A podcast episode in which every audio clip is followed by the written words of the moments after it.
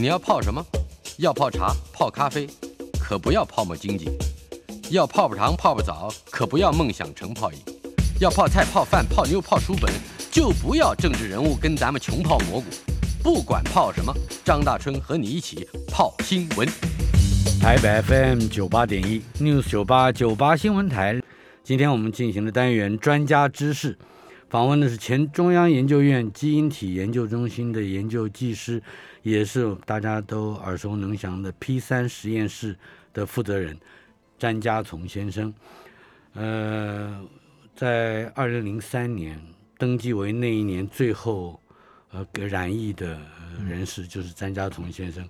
当时你是在呃那那个时候不是在呃基那那时候是在国防医学院的预防医学预防医研究所学研究对，在三峡是，啊，那个也不是 P，那是一个 P four 的实验室。哦，那是等级更高一点。对，可以谈一谈，呃，先谈一谈你你染疫的那个过程哦。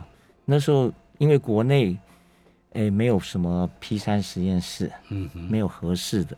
然后那个时候 SARS 刚来，它的死亡率也蛮高的，所以大家不知道要把它界定在危险等级是哪一个等级。嗯，我们通常危险等级有分四级，是。好那它是后来就把它定为第三级，但是因为没有那时候，甚至包括我们医所都没有所谓的 P 三实验室，只有 P four 实验室，是，所以我们就在 P four 实验室来做这个这样的一个嗯研究的工作。主要的研究内容大概是什么？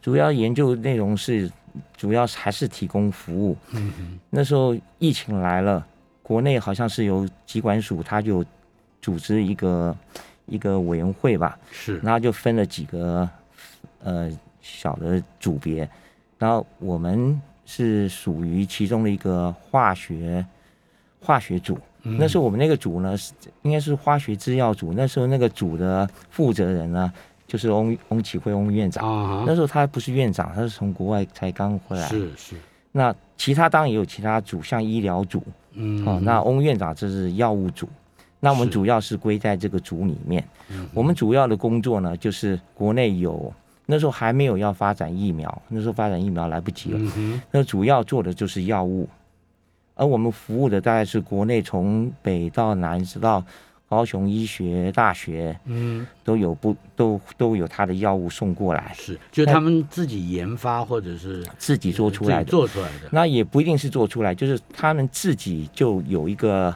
我们讲一个军一个 bank 或一个 library，他们有不啊有许多的药物就已经放在那里了，嗯只是这哼药物不知道有什么功能，是，所以他们要从里面去找找哪些嗯哼，有效。所以对那个 SARS 能够能够治疗的，那时候最大最大宗的就是呃国家卫生研究院，嗯哼，他们有我记得不知道还有七八千个这个样的药物。那还有，其次就是国防，其次就是中央研究院了。啊哈，中央研究院有两三千个吧，哈、他们因为国呃国卫院为什么会有那么多药物，是因为他们本来就在做药物的筛选，嗯嗯，只是因为他们没有 P four 或 P 三实验室，碰到 SARS，他没办法去筛，嗯，他东西有了没办法筛，他就找我们来做，所以它的量才会那么大。是，所以我们那时候就专门专门提供这样服务，来为他们做药物的筛选，这是最主要的工作。呃，这样的工作嗯有有看听起来有有一定的危险性。当然有危险性啦。那时候那个时候您是军职，我是军职，嗯我一直都是军职。嗯那时候我我那时候是中校，是一个免疫学组的组长。是，其实我们那个单位有所谓的病毒学组，嗯 因为我们的病毒学组的那位组长，他他们也不是真正的病毒专长。嗯而我呢，虽然是免疫学组的组长，但是我从硕士班到博士，我学的都是病毒。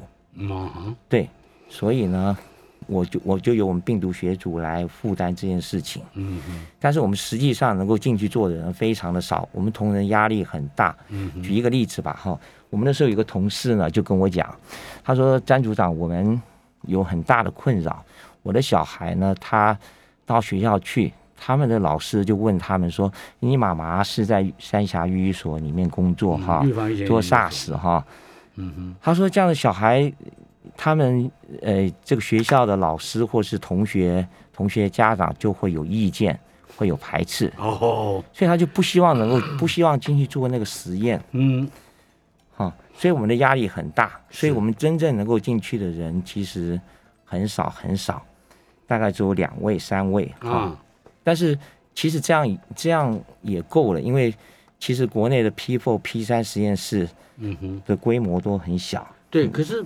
两三个人，两三个人啊。对，他进去一个要做几千个药物的实验，对，这这个压力会非常之大嘛？压力很大。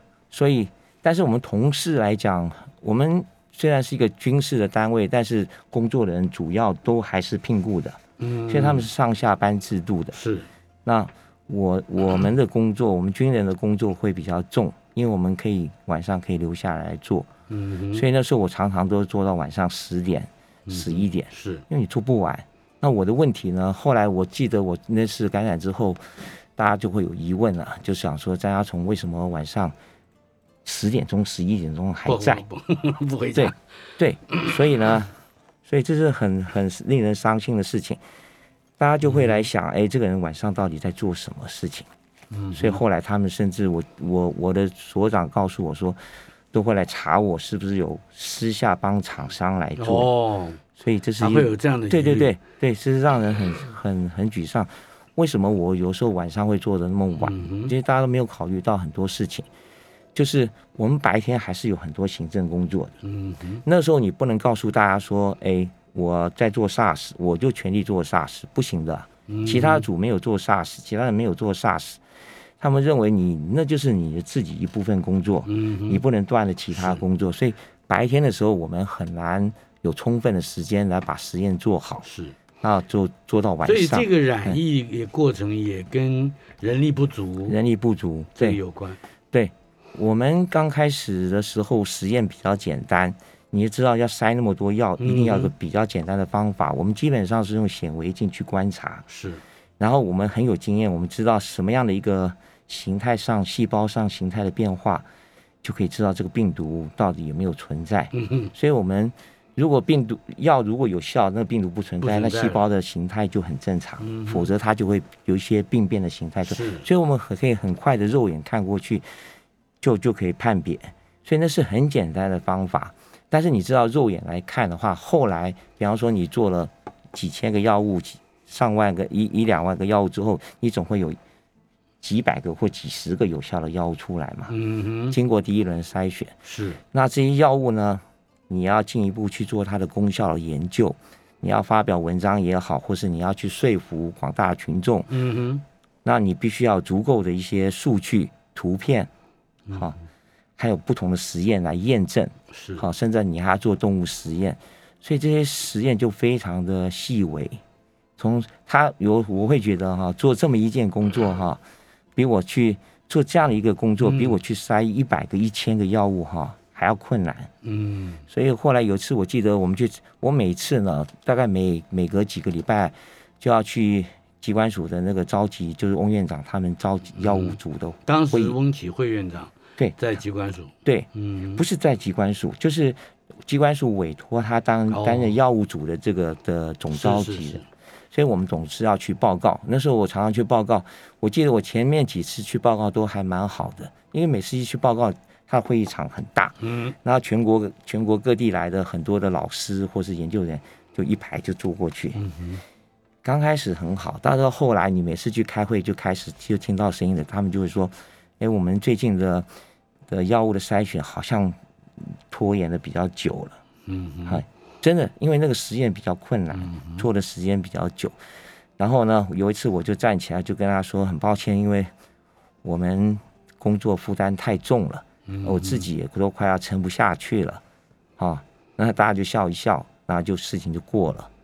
但是我真的是真的是累了，是，哎，那那一次所谓的那个晚上，我们要谈那个晚上嘛，好嗯，其实哈、那个时候我都在做，我我都是利用晚上的时候进去做，然后呢，那那个礼拜刚好我们的国防学院院长啊、院长王先正王院长，嗯，他受到泰国军方的邀请，啊哈，他说要到泰国去做一个军方的这种医学的交流，是，所以他就想他他临他原先没有把我排进去，因为他想我工作很忙，但是后来突然他又突然叫叫他们告诉我说要我一起去参加，嗯哼，所以基本上，比方说这个礼拜二告诉我，那，这个礼拜三、礼拜二告诉我，他下礼拜一就要出就要叫我出国了，跟着他们出国了。但他实际日期不是说我想，但是这时间很短，嗯，所以呢，我的累积的工作压力更大，对，我就得赶快把我的工作做完。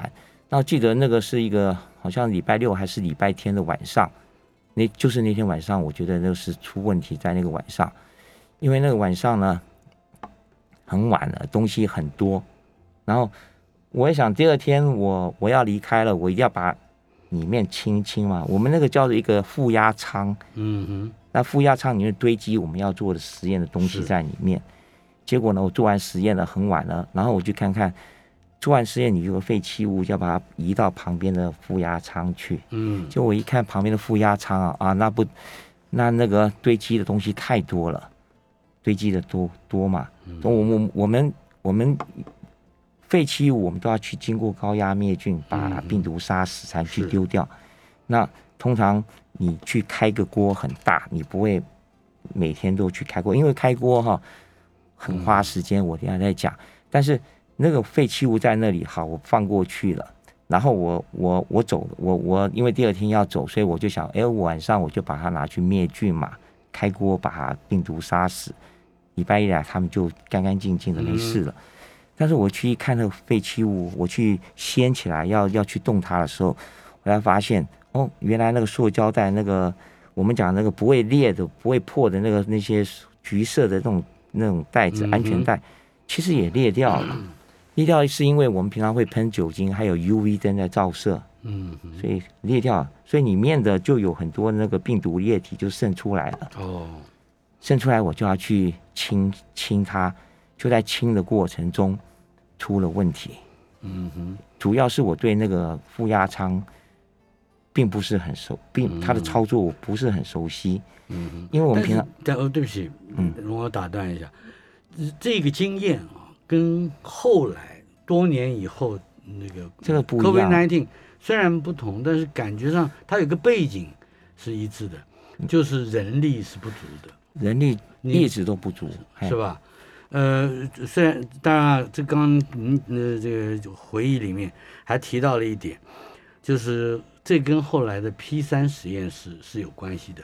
预防医学研究所的时候，也就是当时在 SARS 时期，你认得了龚龚呃这个翁启辉院长，然后你们结了缘之后，他在接掌中研院以后，让你去这个呃 P 三实验室，呃担任这个实验室的负责人，同时也是这个基因体研究中心的研究技师。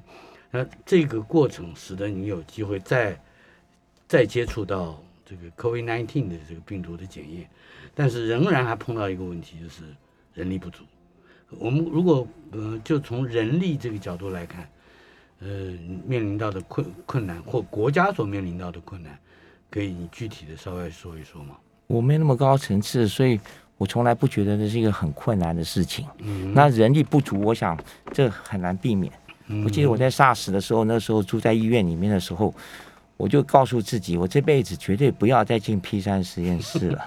嗯对，因为太难受了。然后，甚至你可能医生告诉你说，可能晚上要给你插管了，哦，那你当然就很害怕了哈。是所以那个时候就想以后再也不要做这件事情了。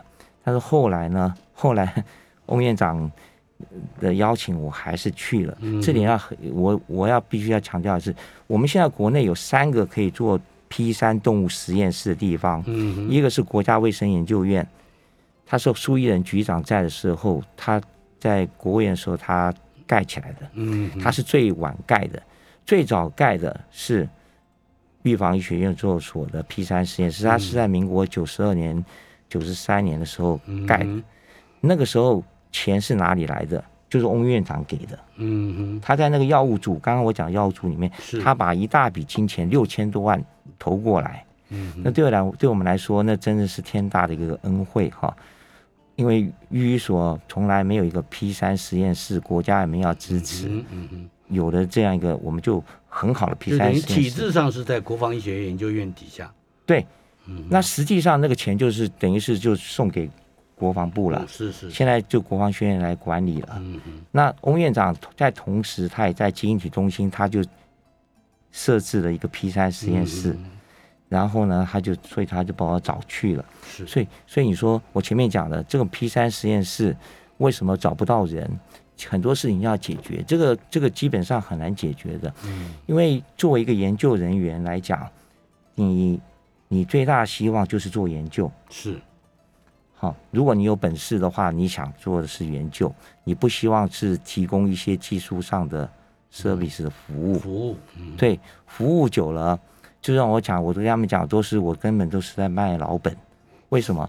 因为你在这实验室里，你不做研究，嗯哼，你的各方面就不进了，不进步了，你就退了嘛。是，不退了以后，你自己就会害怕了。嗯哼，所以像这种，你又没有，你，你不能有自己的研究，那你没有文章发表，你就不可能往上升。在学术界，人家就不尊重你。嗯哼，所以第一个有本事的人不来做，嗯，那其他那其他的年轻的人呢，他们也是因为这个原因也不愿意来做。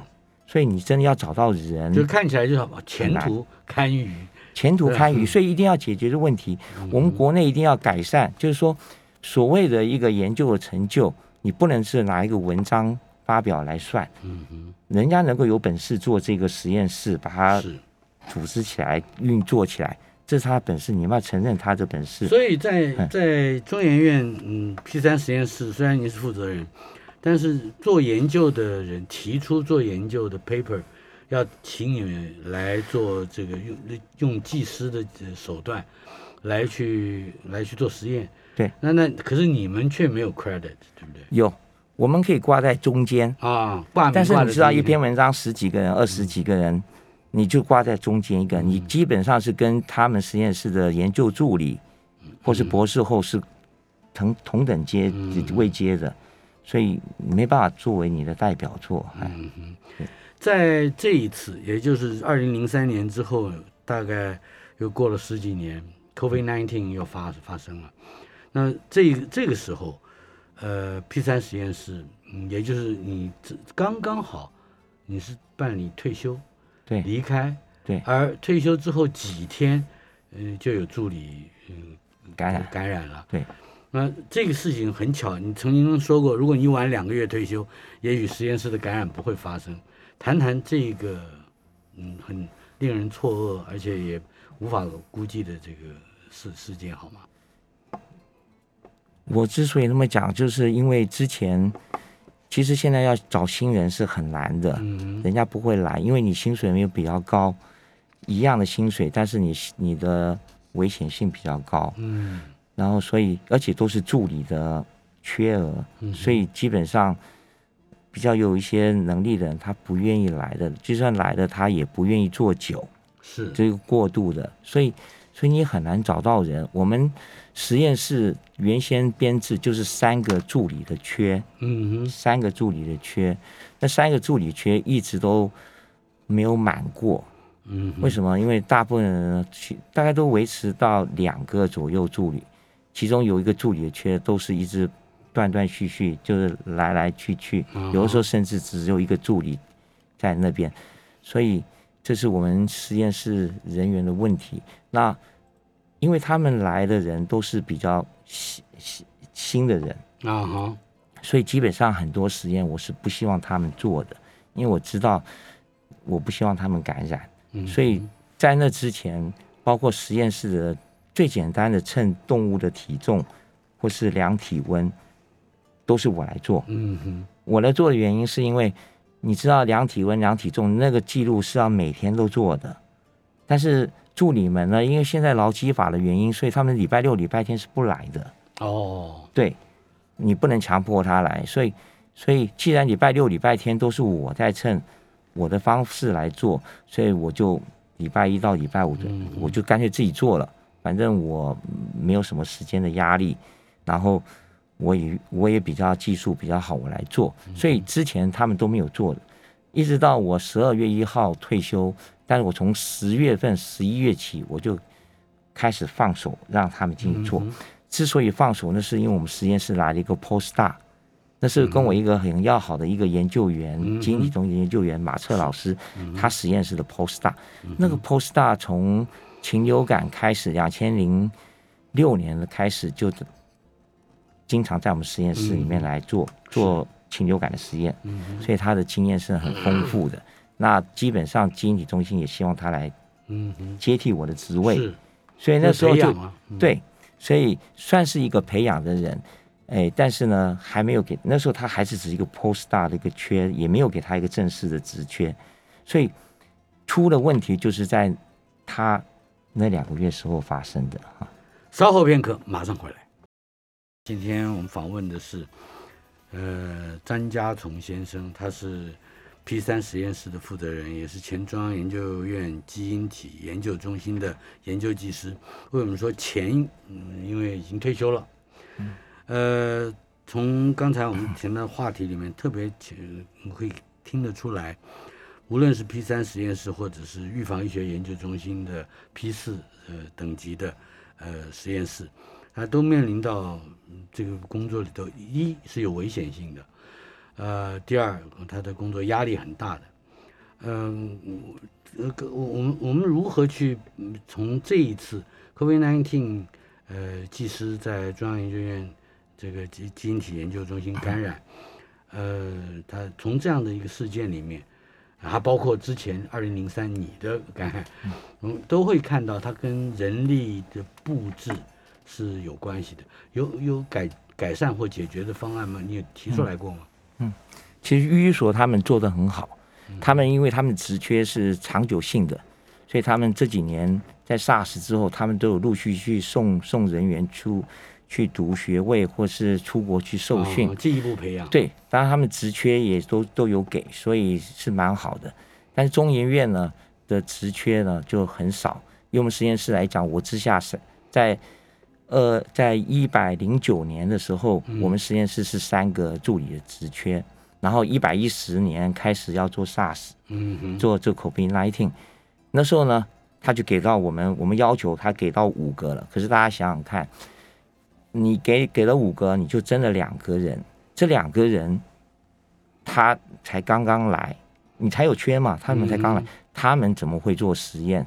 嗯，所以大家一直质疑说，还是要训练很长的时间。当然，当然，嗯，所以，所以大家一直质疑为什么我们让新人进去训练的时间不够？其实我们已经让他做了三个月很基本的训练，然后呢，之后他进实验室，我们都会有一些比较资深的同仁陪陪着进去做。我们已经尽到最大的的力量来做这件事情了。但是实际上是实验室真的是。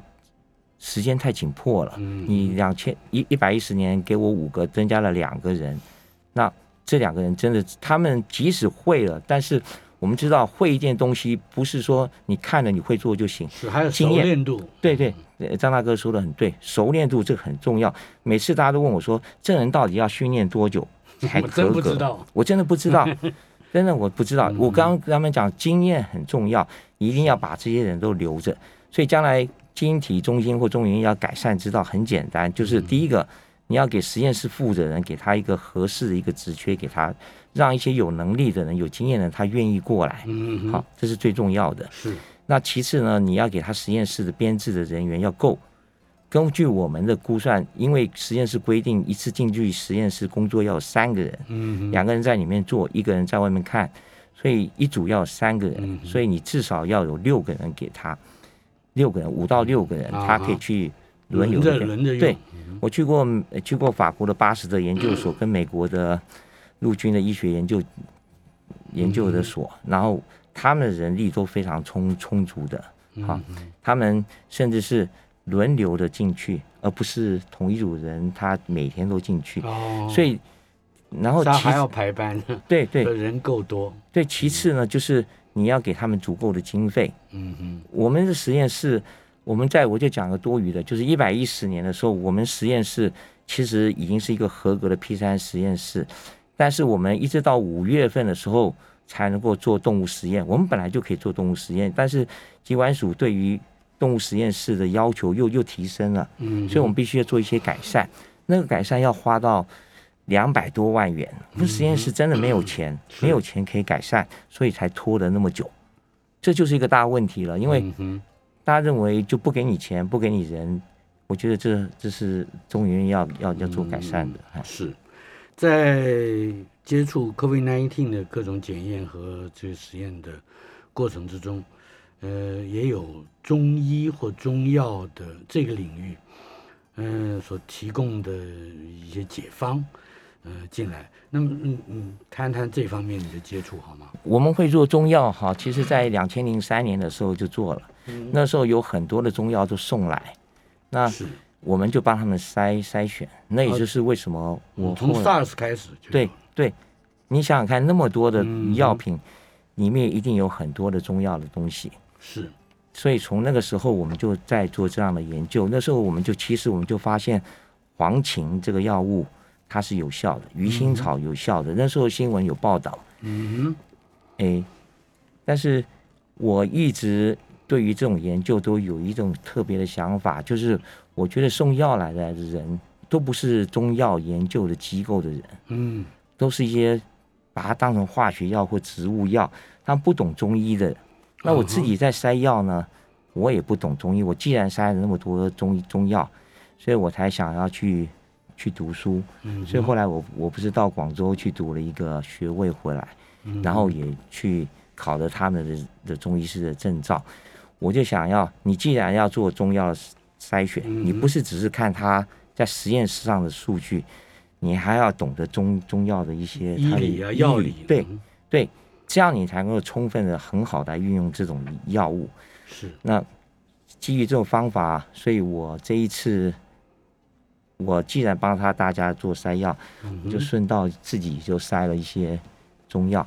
那我基本上是从古书里面去治疗肺肺的疾病啊，治疗瘟疫的疾病，嗯还有现代近代的中国大陆，我们知道有莲花清瘟饮、双黄连口服液这些，我就把他们里面的用的药都把它抓出来，然后呢把它凑在一起，我总共去做了九十七、九十六种药，九十六七种中药材，应该九十七种实际是对中药材。那个别的人个别的啊个别的单方，然后来做，对我来说这是很容易的事情。然后我们就从里面去发现了大概九十七种哦，九十七种里面有六十几种都是有效的。都是什么样有效？有效就是在自在细胞里面可以发现这些药物它可以抑制病毒在细胞里面去增殖、去去繁殖，它能够抑制冠状病毒特定的对冠特状病毒定的冠状病毒。对哦对，所以你你我一看到这个结果就很惊惊讶。但是后来想想也也是自然，那些药物都是作用在肺部为主的嘛，嗯或是疫或是瘟疫有关的。那有了这六十几种药物，我就在想怎么样去运用它们。因为以前在 SARS 的时候，我我大概只发现黄芩跟鱼腥草有效，嗯那我就那时候就很难去煮，你总不能把黄芪跟跟鱼腥草煮在一起，因为这两个都很寒的。当时我不知道这是寒的药，不懂嘛。现在我知道这两个药来给人看病，那那是不行的，太冷了。嗯好、但是我现在有六十几种，里面有温的，有寒凉的，嗯哦，温热有寒凉的，而且里面还有有一大部分是可以当做食品来使用的。所以我就从里面去找。我的原则就是，第一个，他们要抑制病毒的效果要非常好，嗯哼，我就从里面挑了最好的几，比方说挑了十个、二十个，然后里面呢，十个、二十个里面呢，我又从里面去筛选可以来做食品使用的。当食品而不是药品。对对，因为食品的话，因为我的想法是，我要想让人们可以做预防，或是在疾病感染的早期就把病毒给消灭掉。嗯因为不管你后面走轻症、走中症、走重症，病毒的量是最重要的。嗯嗯，如果我们可以把病毒给数量给减少，是那你的症状一定减轻。那我自己是免疫学组的组长，以前在医所，我是我是学免疫学的，免疫学、病毒学的，我就知道这免疫学是很重要的。尤其是免疫的病理学，嗯，像我们几乎病毒，如果你不走去抑制病毒数量，你要想从后面的免疫的机转、病理机转去把这个疾病治好，那是不可能的。我们现在讲了一些，第一就是病毒要减少数量，对，这我们打怪也知道，对，游游戏打怪，对，但是数量少，一旦到了后头，大家都讲所谓的米这细胞激素风暴 （cytokine storm），但是实际上这里面这个 storm 里面这风暴里面到底是内容到底是如何，没有人说得清楚。有的人在讲 IL six。啊，或者是 TNF 阿尔法这些跟发炎反应有关的物质是参与的，你把它的量减少了，疾病就会减轻了。但是不一定是这样子的，很多病人他的这这几个激素未必是增加的，所以我们对因为还不懂，我们现以目前的医学的能力来讲，从这方面去着手是没办法施力的，所以我们只能从前面减少病毒的量来来做。所以我的七，我就后面选择了七项药。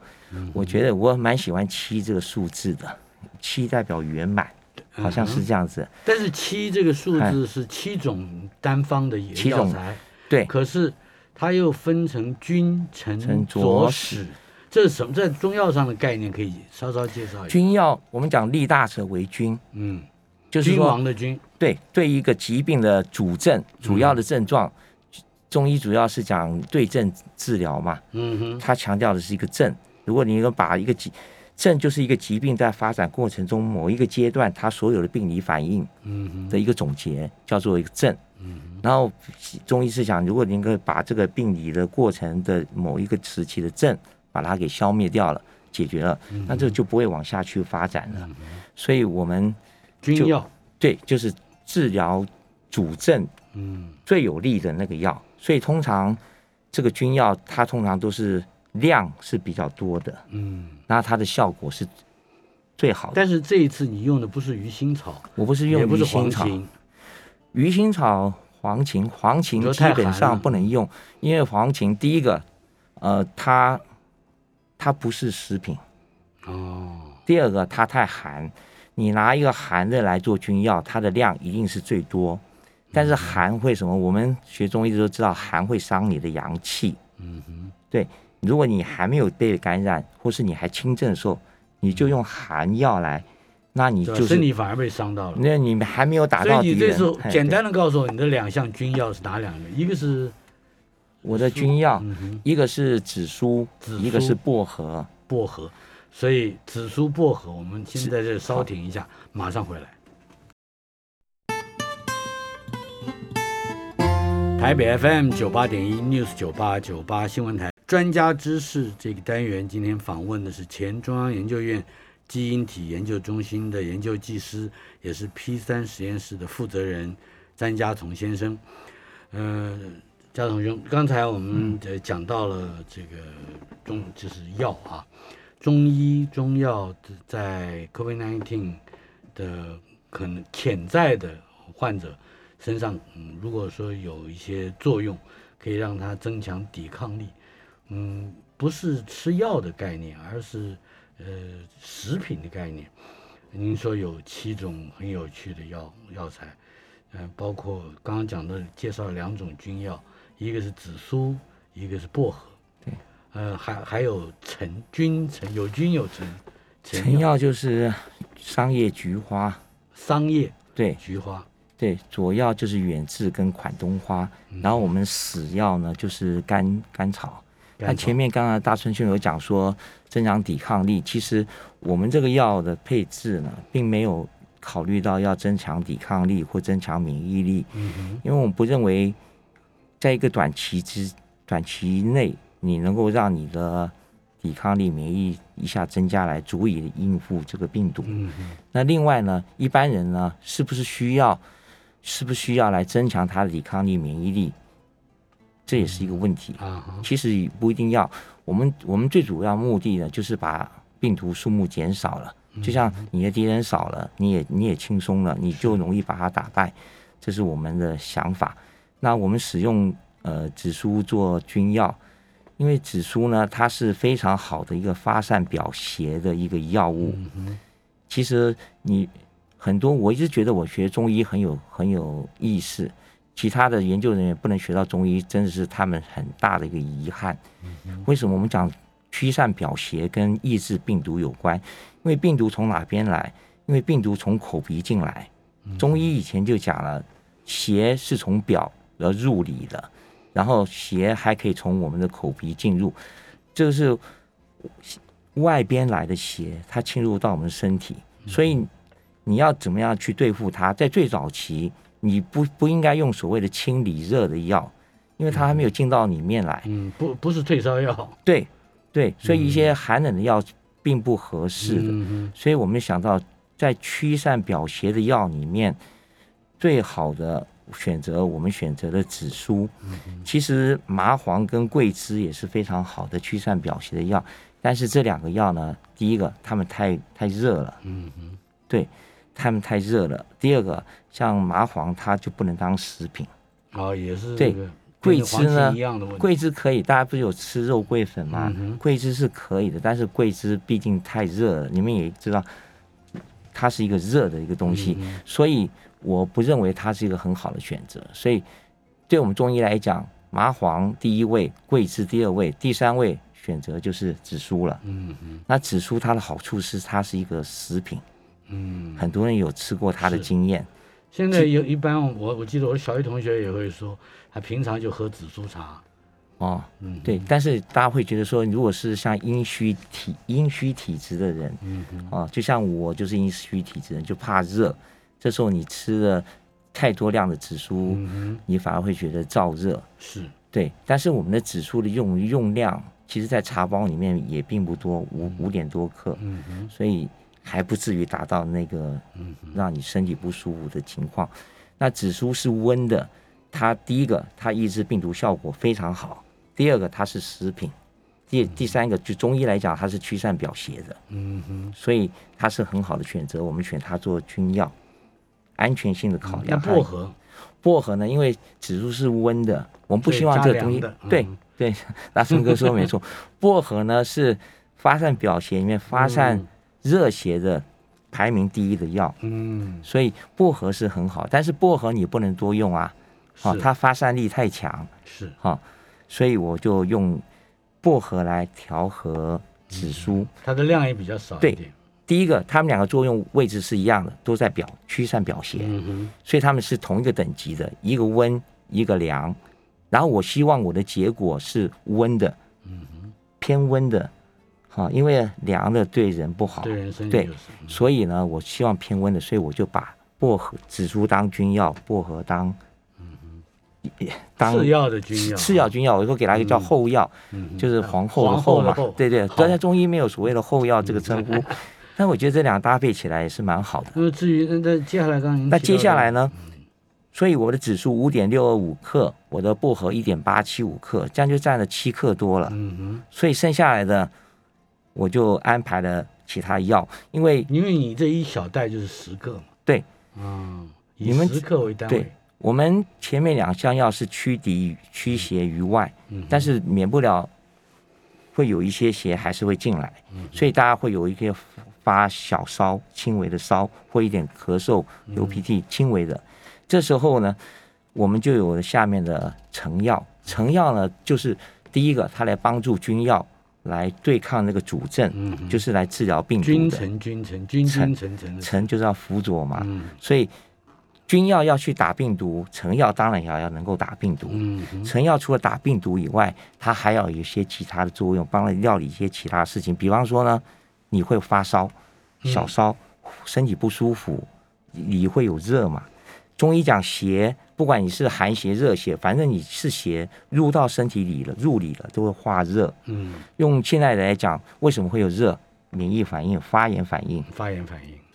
对那我们就选择桑叶、菊花来做理药，做做成药。桑就是桑叶，蚕宝宝吃的。对对，桑叶。桑叶。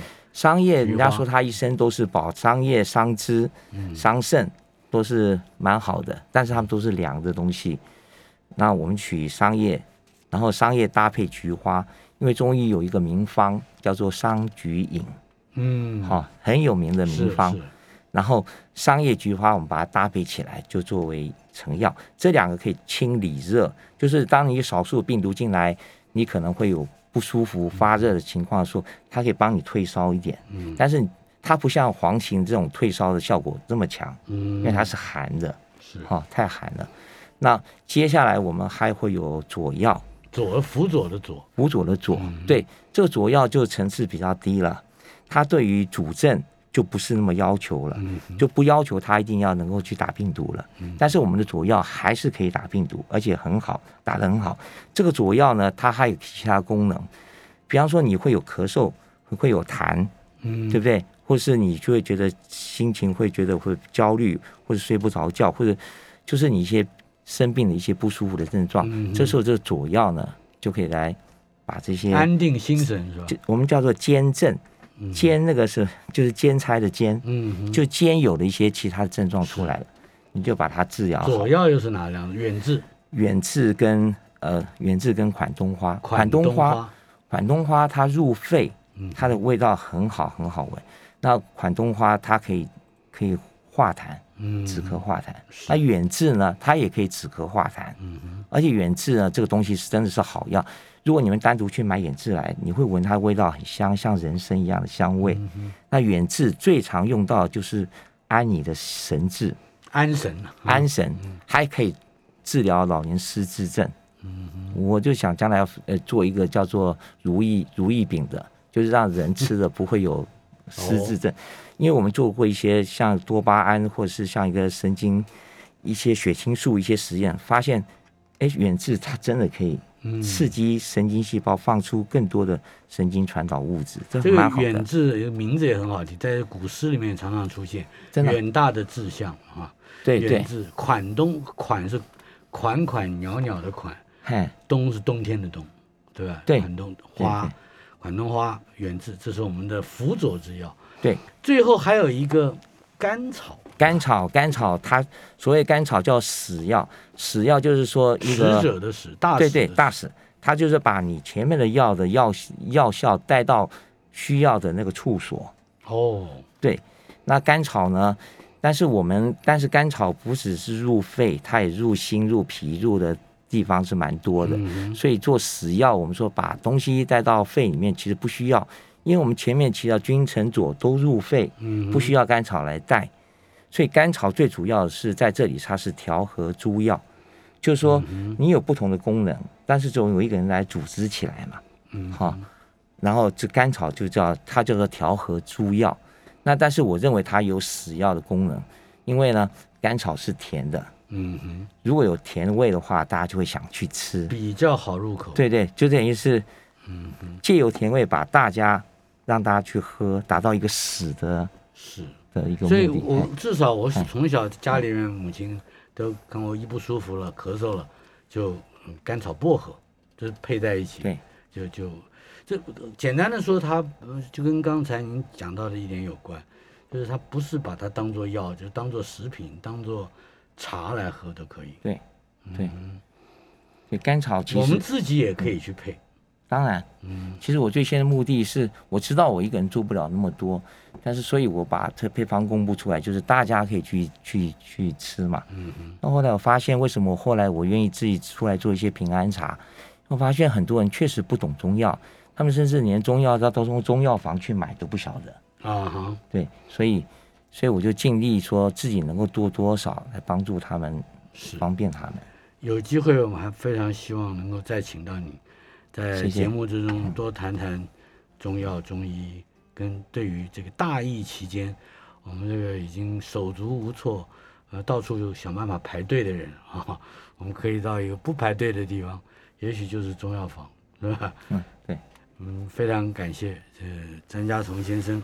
谢谢。嗯，专家知识这个单元，我们在各个不同的领域都去寻找达人、职人、呃学人，来帮助我们更加理解这个世界所需要往前进的特别的知识。非常再一次感谢，谢谢